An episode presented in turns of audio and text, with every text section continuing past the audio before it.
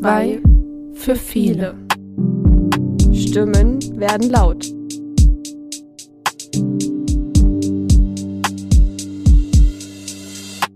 Hallo und herzlich willkommen zu unserer achten Folge. Heute unter einem tierischen Motto und zwar Co-Pädagogen auf vier Pfoten. Ich bin heute alleine bei der Aufnahme, beziehungsweise habe ich einen Gast dabei, aber Jessie ist leider krankheitsbedingt verhindert. Und ja, aber ich denke, wir werden das trotzdem hier gut meistern, gemeinsam.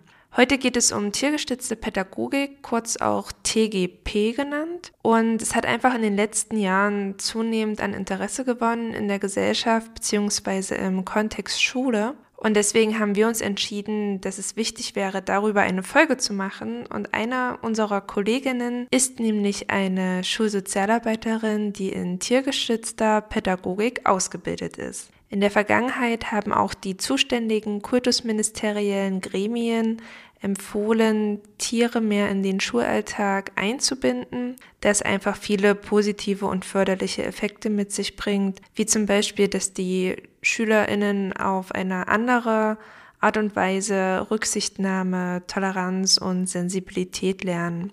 Doch nicht nur das, aber alles weitere würde ich gar nicht vorneweg nehmen.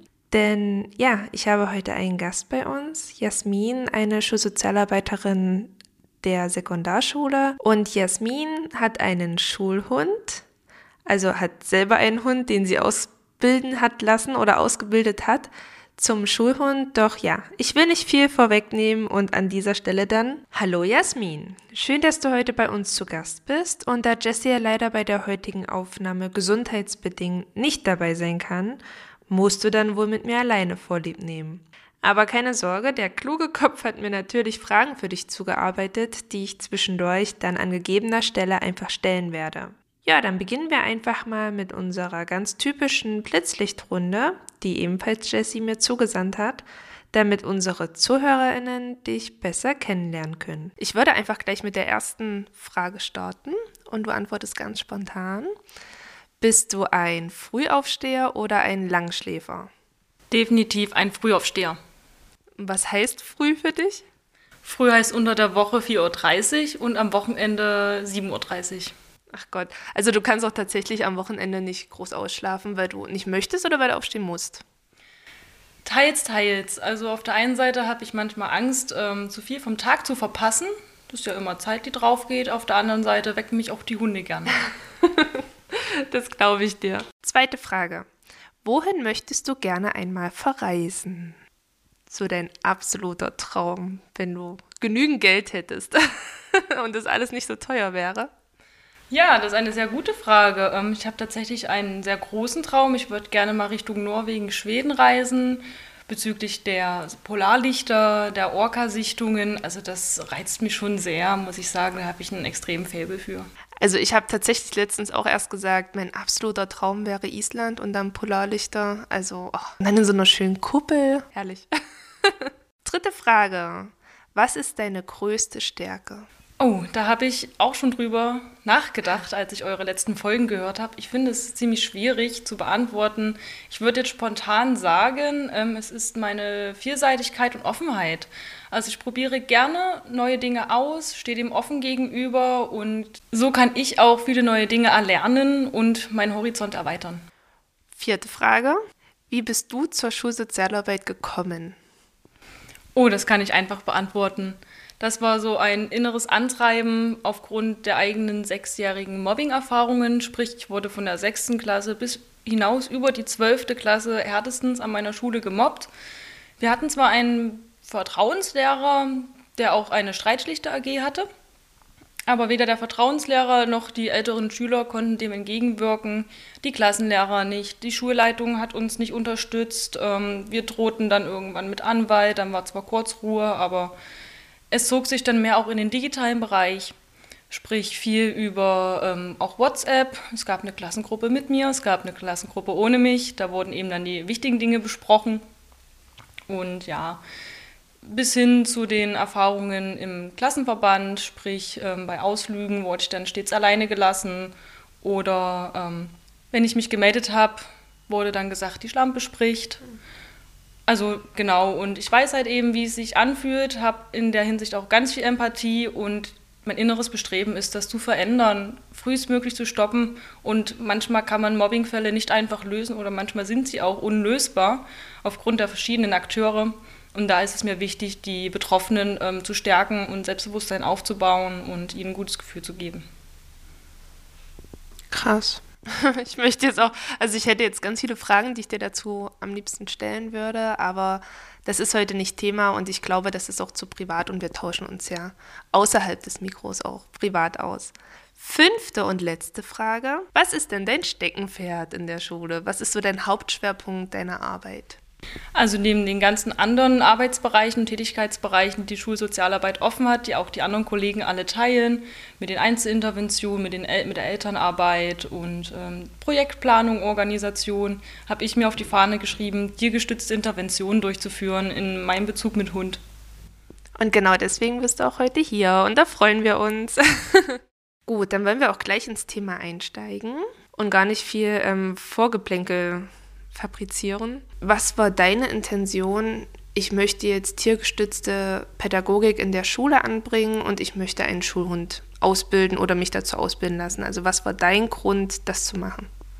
Da muss ich jetzt ein bisschen weiter ausholen. Also ich hatte schon als Kind immer Tiere und der allergrößte Wunsch war natürlich, einen Hund zu haben. Meine Eltern waren da erst noch dagegen, weil sie wussten, wie viel ein Hund an Arbeit mit sich bringt und sie hatten Angst, dass es an ihnen hängen bleibt. War nicht so bei keinem meiner Tiere und die waren wirklich vielfältig bis hin zu Wachteln tatsächlich. Aber das ist so der Klassiker, glaube ich, von den Eltern, ja.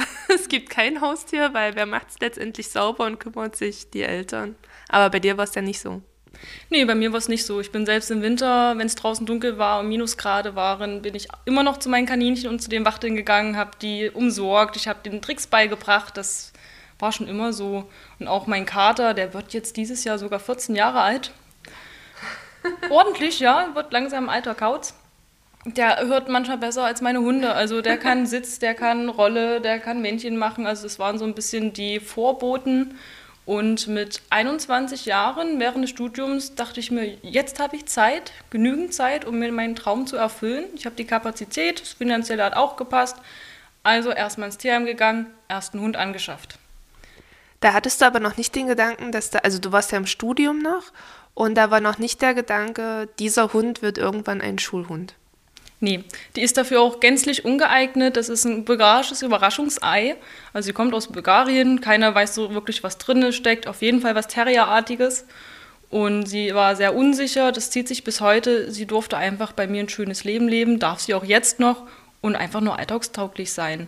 Ähm, ausschlaggebend dafür war eigentlich das Praktikum in der Reittherapie bei der Caritas in Einburg. Die hatten gleichzeitig noch Wohngruppen der stationären Erziehungshilfe und dort wurden eben die Kinder mit sozial-emotionalen Hintergrund mit Hilfe der Pferde therapiert.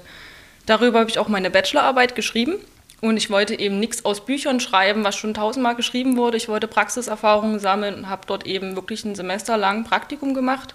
Und nebenbei ist dann so aufgeflacht, naja, tiergestützte Intervention, das ist schon, das ist schon was Tolles. Also die Kinder blühen viel mehr auf, man erreicht viel mehr durch die Brücke des Tieres, die es baut. Und später kam dann so der Gedanke, hm, Pferd ist ein bisschen sehr teuer. Und vor allen Dingen, wie soll das in den Klassenraum passen? Ja, dann kommt das noch hinzu. Und äh, mein Partner wollte schon immer einen Golden Retriever und habe ich gesagt, wenn ein Zweithund kommt, dann kommt einer, den ich für meine Arbeit nutzen kann. Und so ist das entstanden und jetzt haben wir zwei Hunde und einer geht mit in die Schule. Okay, an der Stelle auch gleich eine Frage von unseren SchülerInnen, denn auch die habe ich in der Schule gefragt. Was würdet ihr denn mal von einer Pädagogin, die einen Schulhund hat, unbedingt wissen wollen? Wie heißen denn die Hunde bzw. der Schulhund? Wie alt ist er und welche Rasse ist es? Rasse hast du uns jetzt schon beantwortet. Name und Alter noch? Also mein Schulhund, meine Schulhündin heißt Marley und ist derzeit zwei Jahre alt. Ach Gott, also noch ein Kleinkind quasi? Tatsächlich nicht. Also Hunde altern viel schneller als Menschen, Menschen, Kindern. Kinder. Deswegen bin ich auch sehr froh drüber. Pubertätsphase haben sie tatsächlich mit neun Monaten, dann nochmal mit anderthalb Jahren. Also es ist schon so an die 20, 22 Jahre, wenn man es umrechnet. Okay, also quasi die Trotzphase und die Pubertät schon überstanden. Ja, Gott sei Dank. Die Ohren waren auf Deko. okay, du hast uns jetzt schon erzählt, wie es dazu kam, dass Marley eine Schulhündin wird, aber warum ausgerechnet ein Golden Retriever? Ja, ich hatte tatsächlich noch gar keine Erfahrung mit ähm, Golden Retrievern, tatsächlich auch relativ selten vertreten, obwohl sie ja die Familienhunde sein sollen. In den ersten Monaten dachte ich mir, oh Gott, mal sehen, ob das was wird.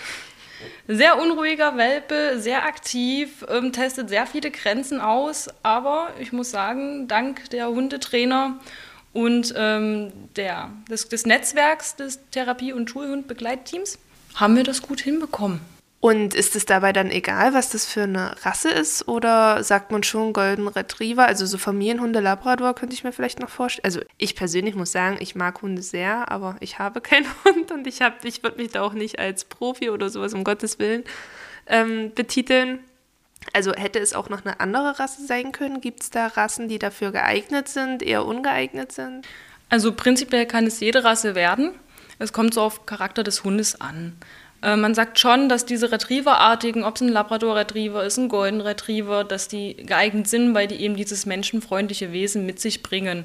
Ich sehe auch oft Australian Shepherd, das sind ja eher die Hütehunde, die dynamischeren unter den Hunderassen ähm, in der Therapie. Aber an und für sich, jeder Hund, der ähm, die gewillten Eigenschaften mitbringt, kann Therapiehund werden. Was war denn dann nun dein Grund, dass du gesagt hast, okay, ich gehe jetzt den Schritt und ich möchte jetzt, dass das ein Schulhund wird? Und was musstest du dafür letztendlich auch tun? Du selber. Also nicht mit Marley, sondern du selber. Der Gedanke ist eigentlich direkt da gewesen, als der Hund eingezogen ist, weil ja die Grundvoraussetzung war, dass ich mit dir arbeiten kann und darf.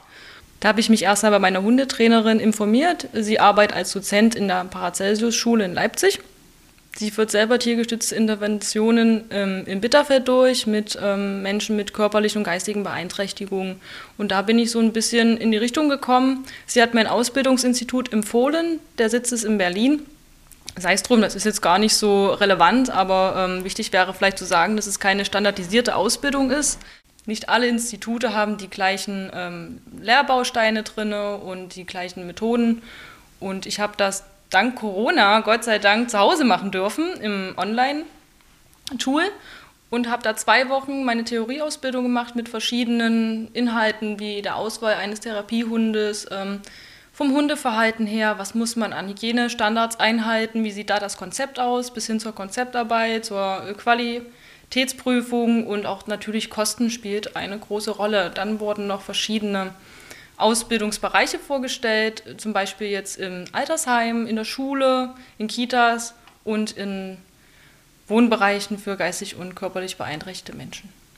Und nach den ganzen Informationen hast du dich entschieden, das dann zu machen. Du hattest gesagt online, das heißt, wäre jetzt Corona nicht gewesen, hättest du dann mit Marley immer nach Berlin fahren müssen? Nein, mm, also ich hätte nach Berlin gemusst, ja, aber ohne Hund. Also es ist zwar möglich, einen Hund mitzubringen, aber in dieser Ausbildung fokussiert sich das auf die ausführende Person. Grundvoraussetzung wäre vielleicht noch wichtig zu sagen, ist ein pädagogischer Abschluss. Ah, okay, also das heißt, ich muss tatsächlich irgendwas mit Pädagogik schon gemacht haben, um mir dann einen Hund anschaffen zu können und dann die tiergestützte Pädagogik durchführen zu können. Genau, wenn man auf dem Bereich arbeiten möchte, ist es dafür Grundvoraussetzung, um diese Ausbildung über ein Institut zu machen. Nun hattest du ja aber auch gesagt, dass man auch in der Altenpflege mit ähm, ja, Hunden arbeiten könnte, da würde ich ja jetzt aber nicht unbedingt was Pädagogisches als Ausbildung vorher machen. Das heißt, wenn ich einen Altenpfleger mache, wäre das auch ausreichend? Kommt drauf an. Also ich habe mich natürlich auf die Dinge beworben bei der Ausbildung, ähm, die Pädagogik-Voraussetzungen hatten. Es gab aber auch Ergotherapie und Physiotherapeuten, die können das genauso machen. Also ich glaube, das ist relativ offen. Okay, wahrscheinlich Hauptsache ähm, was mit Menschen in diese Richtung dass man das dann auch umsetzen kann. Okay, dann würde ich gleich weitergehen zur Ausbildung von dir und Mali. Also der Fokus lag erstmal auf dir, dass du ausgebildet wirst. Und was hatte Molly dann für eine Aufgabe? Ja, Molly durfte erstmal noch Welpe sein und durfte die Grunderziehung genießen. Ähm, Corona hat uns da einen erheblichen Strich durch die Rechnung gemacht. Das heißt, die Hundeschulen ähm, konnten nicht wie gewohnt stattfinden. Ich habe viele Einzelstunden genommen, was natürlich sehr ans Geld ging. Aber wenn man dranbleibt und zu Hause auch viel übt, dann funktioniert das. Ich habe meinen Fokus schon von Anfang an wirklich auf den Therapiehund gesetzt, sprich, dass sie die Also sie musste ähm, Voraussetzungen erfüllen und darauf habe ich schon meinen Fokus gelegt. Ähm, viele Ruheübungen, viel bei Fuß, auch außer Sicht dann liegen zu bleiben und auch Stresssituationen auszuhalten, also auch eben viel Stadttraining. Dann ging das weiter ähm, bis hin, dass wir dann zu zweit wirklich das erprobt haben. Wir haben mal so Reiterferien gemacht mit unserer Hundetrainerin. Ähm, ich habe die Gruppe übernommen mit den Kindern und hatte den Hund dabei, erstmal so zum Heranführen, um zu schauen, welcher Altersbereich ist denn für meinen Hund geeignet. Das kommt auf den Hund an. Also ich würde da gar nicht sagen, ähm, wenn man jetzt die Wahl hat natürlich, ne, wenn man jetzt in der Altenpflege ist, ist es schon wichtig, dass der Hund auch ältere Menschen kennt, äh, die Gerüche kennt und als Welpe äh, dahingehend schon gut sozialisiert wurde. Molly hat das mitgebracht, dass sie Kinder von Anfang an über alles geliebt hat. Mhm. Selbst wenn wir die auf der Straße gesehen haben, die wollte immer zu den Kindern, da waren die Erwachsenen tatsächlich mal egal. und ähm, wir sind jetzt gerade dabei ähm, zu trainieren für die Begleithundeprüfung.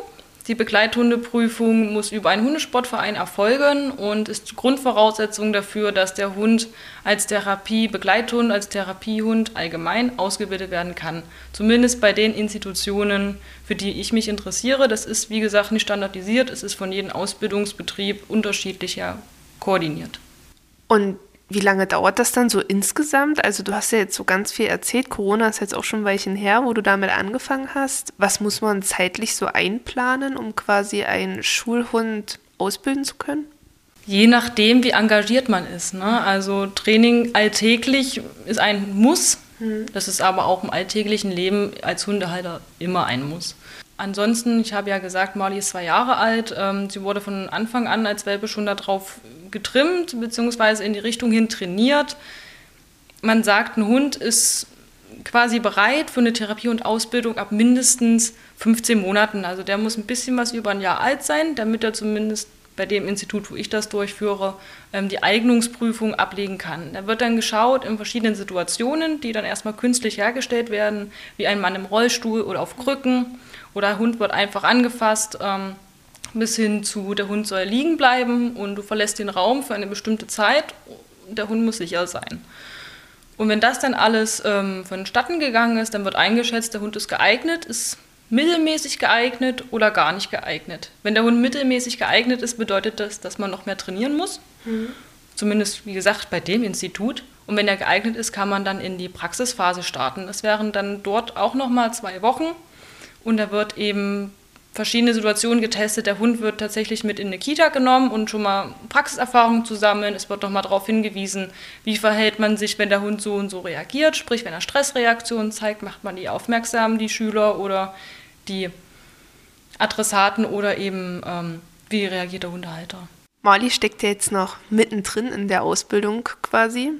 Ähm, aber praktizieren darf man ja schon vorher, wie du mir vorhin erzählt hattest. Wie ist das dann für dich denn gewesen? Also du hast in der Schule als Schulsozialarbeiterin angefangen, hast gesagt, hier, ich habe hier so einen ganz tollen, niedlichen Hund, ähm, den ich gerne mitbringen wollen würde. Was bedeutet das denn dann als Vorbereitung für dich? Also was musst du, damit du letztendlich die Projekte durchführen kannst in der Schule, alles vorher machen? Angefangen ist ja erstmal bei der Schulleitung. Sprich, ich musste ein Konzept schreiben, das sollte man prinzipiell, um festzustecken, wer ist meine Zielgruppe, und was sind meine Ziele, mit welchen Methoden möchte ich ähm, arbeiten und was möchte ich erreichen, um ein bisschen so zu schauen, was erwartet denn die Lehrer, wenn ein Schulhund mit dabei ist und ähm, worauf muss man Acht geben. Und wenn das dann durch ist bei der Schulleitung, wir hatten das ähm, viel mit Kulanz. Also wie gesagt, Molly steckte noch in der Ausbildung, ist also noch nicht fertig, aber um sie eben bestmöglich darauf vorzubereiten und weiterhin zu begleiten im Arbeitsalltag, ist es wichtig, dass sie auch diese Erfahrungen sammelt. Was waren denn deine Ziele, die du da der Schulleitung vorgebracht hast? Meine Ziele waren und sind einmal ähm, im Thema Einzelintervention, das heißt, wenn ich Schüler habe, die einzeln zu mir kommen während meinen Sprechzeiten, dass es ein Brückenbauer ist. Also ähm, Kinder erzählen oftmals nicht ganz ungehemmt, was mit ihnen los ist und Tiere helfen unheimlich, das Wohlbefinden zu steigern. Die Atmung wird ruhiger, wenn die Kinder den Hund streicheln, dann beruhigen sie sich im Allgemeinen. Es ist ein ungemeiner Seelentröster. Auch schon oft erlebt, das Kind weint, ähm, Marley kommt an, leckt ihr über die Hand und die lachen. Dann kann man eben darüber ähm, Gespräche aufbauen, wenn man sagt, oh, guck mal, die, die leckt jetzt die Tränen weg und ähm, dann lachen die auch viel. Im Gruppenbereich waren meine Ziele ähm, gerade im Schulkontext, also ich bin ja in einer Sekundarschule, das heißt fünfte bis zehnte Klasse. Vorrangig bin ich gerade in den fünften Klassen unterwegs, weil die sehr laut sind, sehr chaotisch. Es fällt denen noch schwer, sich im Klassenverband einzufügen. Und da ist es wichtig, erstmal für Ruhe zu sorgen. Und mein Ziel ist Prämie, wie gesagt, die Ruhe und dann eben auch das interaktive Lernen. Aber das folgt erst nach einer gewissen Probezeit. Also das bedeutet, dass du, du hast deine Ziele von Anfang an gesteckt, das und das möchte ich mit dem Hund machen und so möchte ich mit den SchülerInnen agieren in der Schule. Aber wann letztendlich Mali zum Einsatz kommt, das ist absolut situationsabhängig und je nachdem, wo der Bedarf ist. Oder gibt es auch richtige Projekte, die terminiert festgesetzt sind, dann und dann mache ich das und das mit den Kindern? Da kann ich dir erstmal von meiner Anfangszeit mit Hund in der Schule berichten. Das ist gar nicht so lange her. Das erste Mal im Schuleinsatz war Mali am 5.10.2021, also kurz nach ihrem ersten Geburtstag tatsächlich.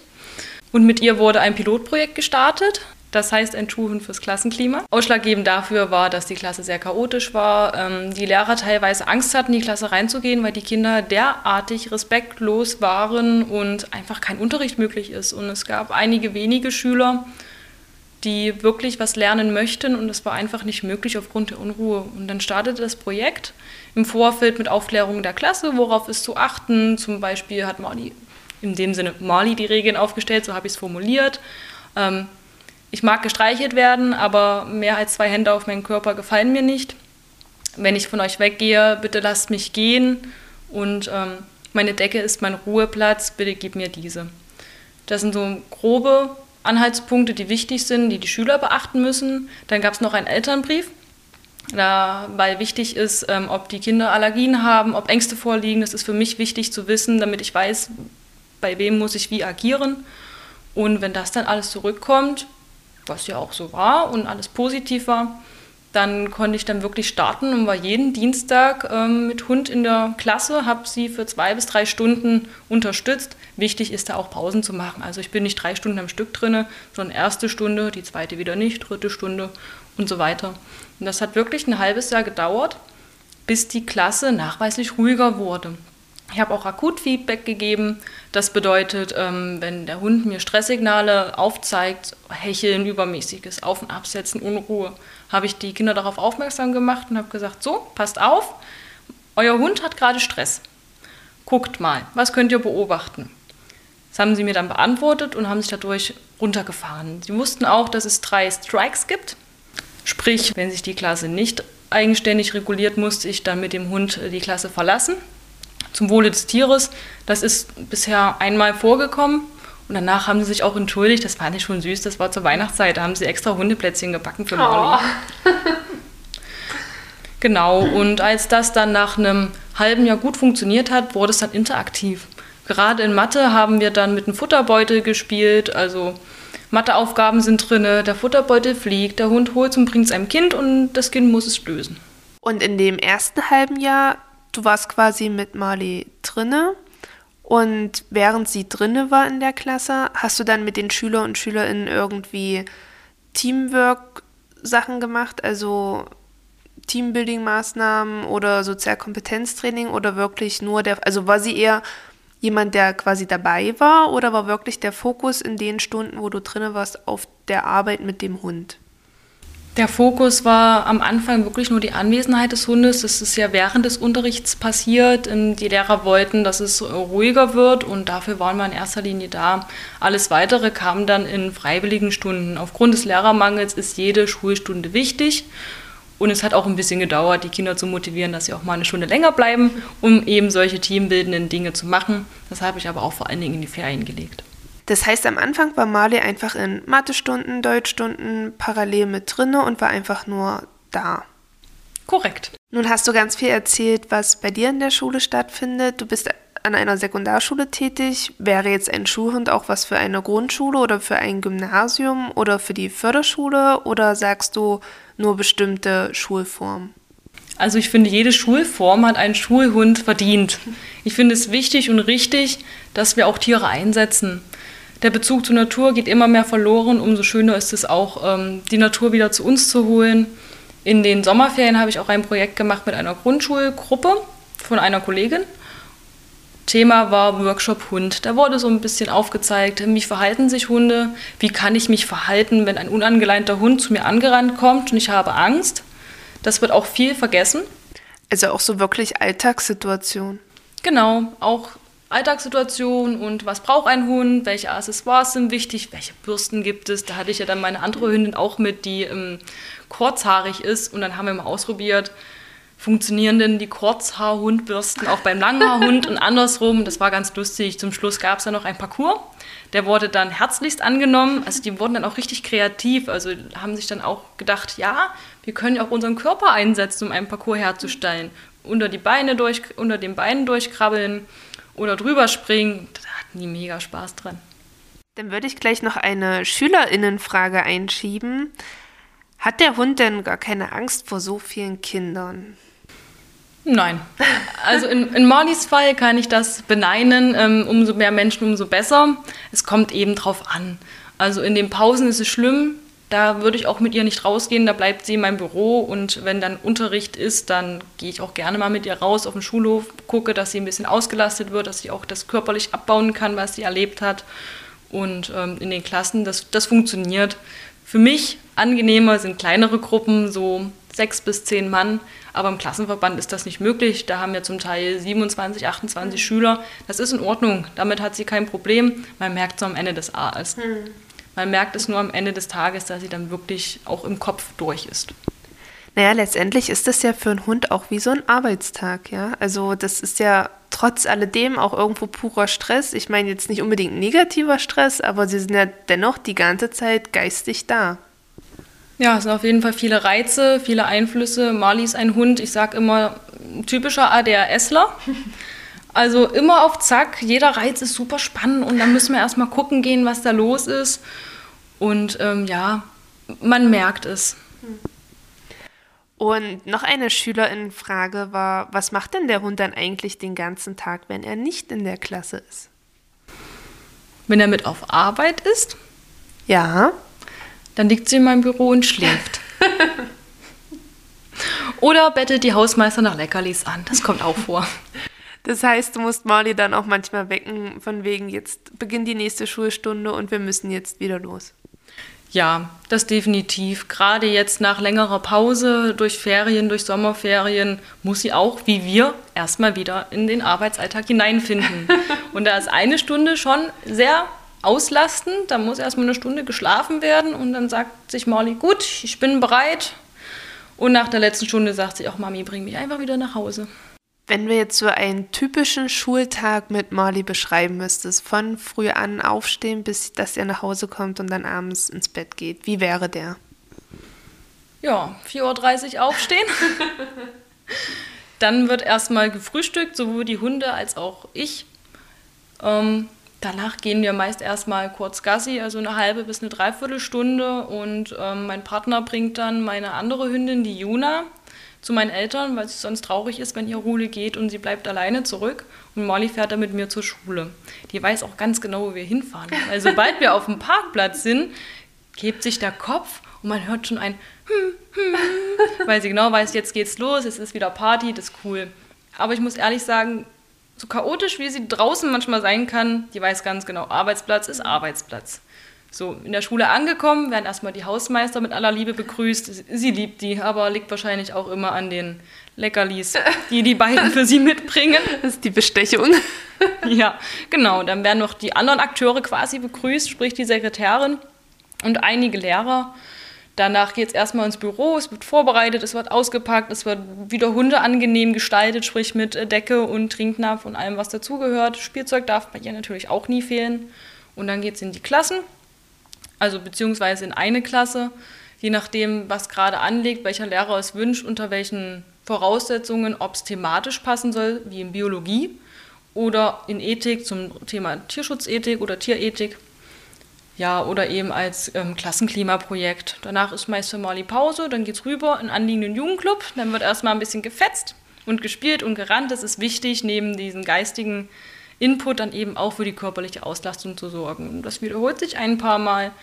Meist hat sie dann ab 12 Uhr auch Feierabend und darf dann, bis ich Feierabend habe, im Büro verweilen und schlafen oder eben wirklich nochmal von der Einzelintervention rausgeholt werden. Das beschränke ich dann aber wirklich darauf, dass wir rausgehen, die Schülerin oder der Schüler und ich und der Hund und dann draußen was machen und 14.30 Uhr, 15 Uhr geht es dann wieder zurück nach Hause, beziehungsweise zu meinen Eltern und dann wird Nummer 1 abgeholt.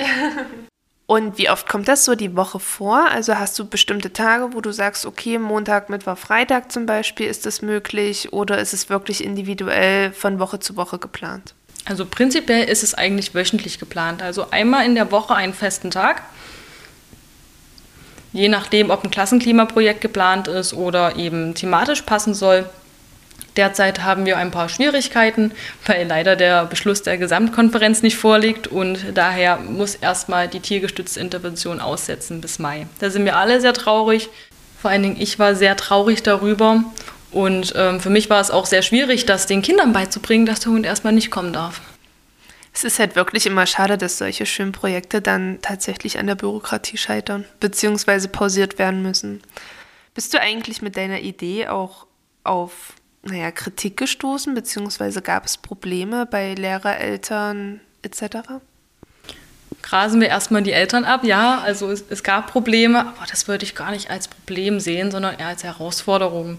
Ist ja immer, wie man darauf eingestellt ist. Ähm, die Problematik war, dass ein Schüler allergisch ist auf Tierhaare. Das haben wir aber gut gelöst durch Kommunikation. Die Eltern haben gesagt, das ist in Ordnung. Er sollte nur nicht so nah mit dem Hund kuscheln und er weiß selber, wann es zu viel wird und darauf habe ich Acht genommen.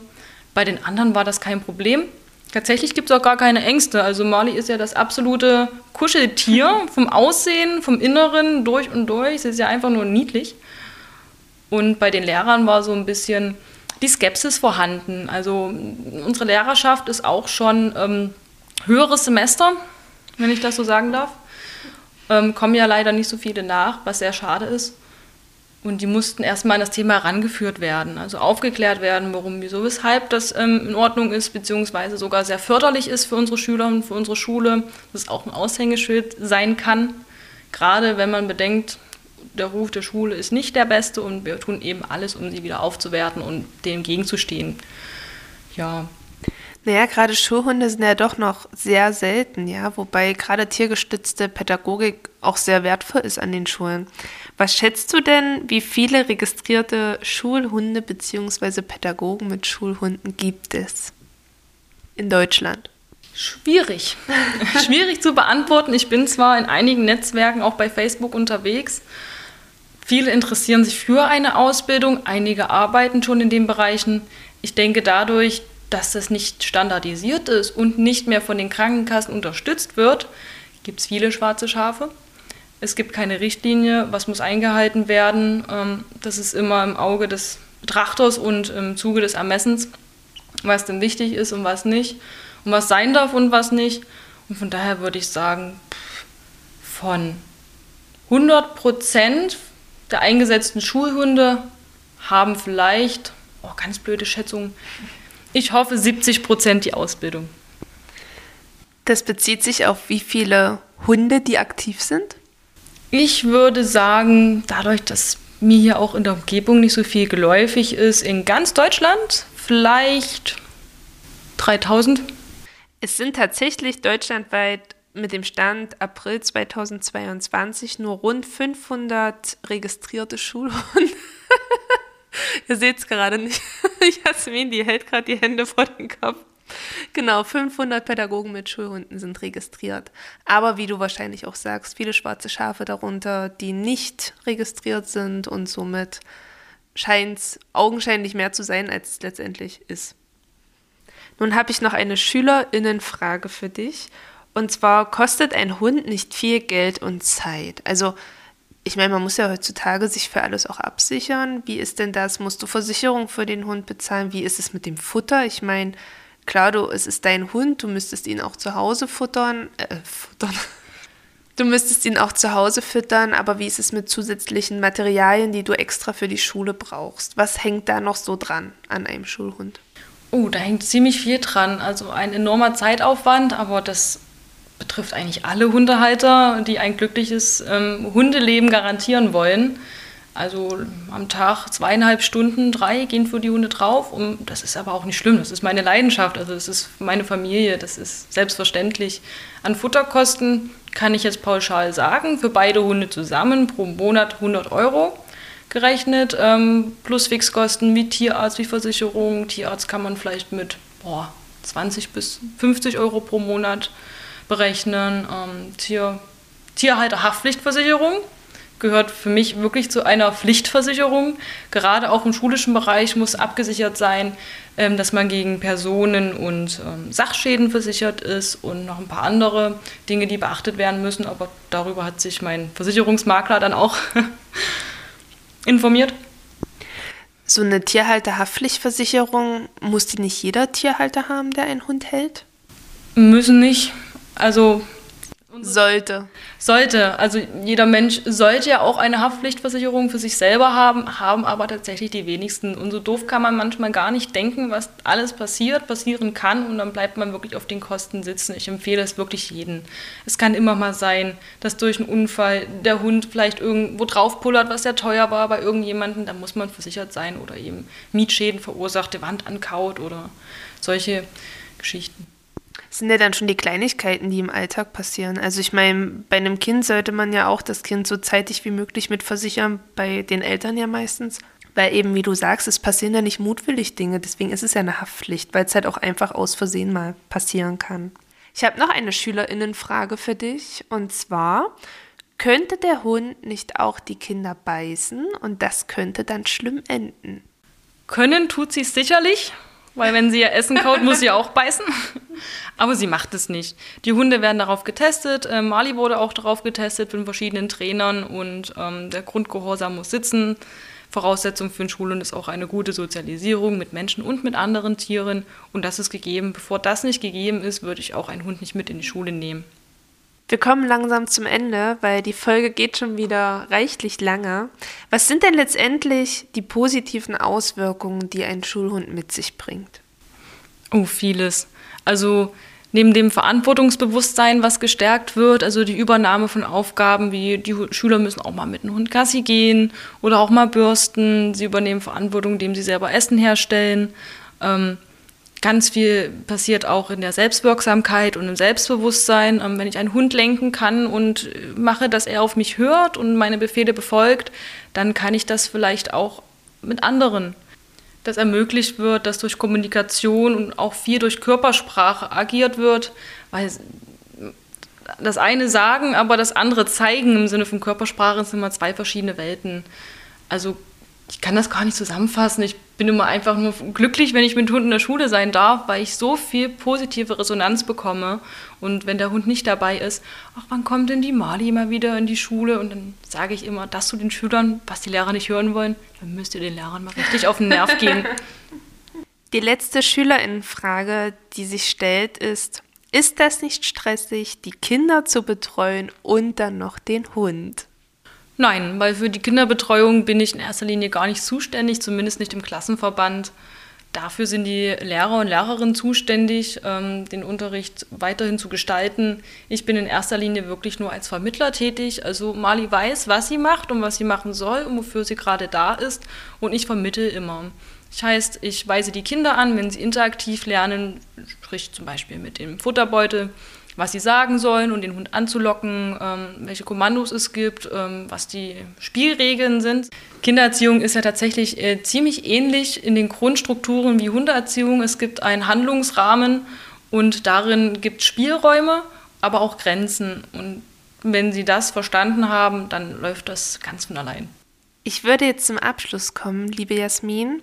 Welche Tipps würdest du denn anderen mit auf den Weg geben, die sich für tiergestützte Pädagogik interessieren? Also unabhängig von Schulhunden, es gibt ja auch noch so viele andere Tiere. Ja, also wenn ich von mir ausgehe, kann ich euch raten, schnuppert mal in sowas hinein, guckt euch sowas an Vielleicht nicht nur unbedingt bei YouTube oder in Büchern, sondern mit Praxiserfahrungen. Fragt vielleicht mal herum, ob es jemanden gibt, der Altersheime besucht oder der mit, mit Pferden arbeitet, tiergestützt, um einfach mal zu schauen, ähm, wie funktioniert das, was bringt das und ähm, selber damit eben abzuchecken, ist das was für mich? Kann ich mir das vorstellen? Und sich auch wirklich darüber zu informieren, was das für ein Zeit- und Geduldsaufwand auch ist. Vielen lieben Dank, dass du da warst. Es war mir eine Ehre. Es war ganz komisch, ohne Jessie heute so zu zweit zu sitzen. Das bin ich nicht gewohnt. Aber trotzdem, vielen lieben Dank. Sehr gerne. Und an dieser Stelle ist dem auch gar nicht mehr viel hinzuzufügen. Ich freue mich auf jeden Fall, das nächste Mal wieder mit Jessie im Doppelpack dabei zu sein. Und ja, verabschiede mich heute tierisch mit See you later, Alligator.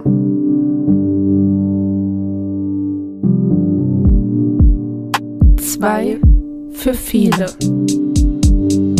Dieser Podcast könnte wichtig sein.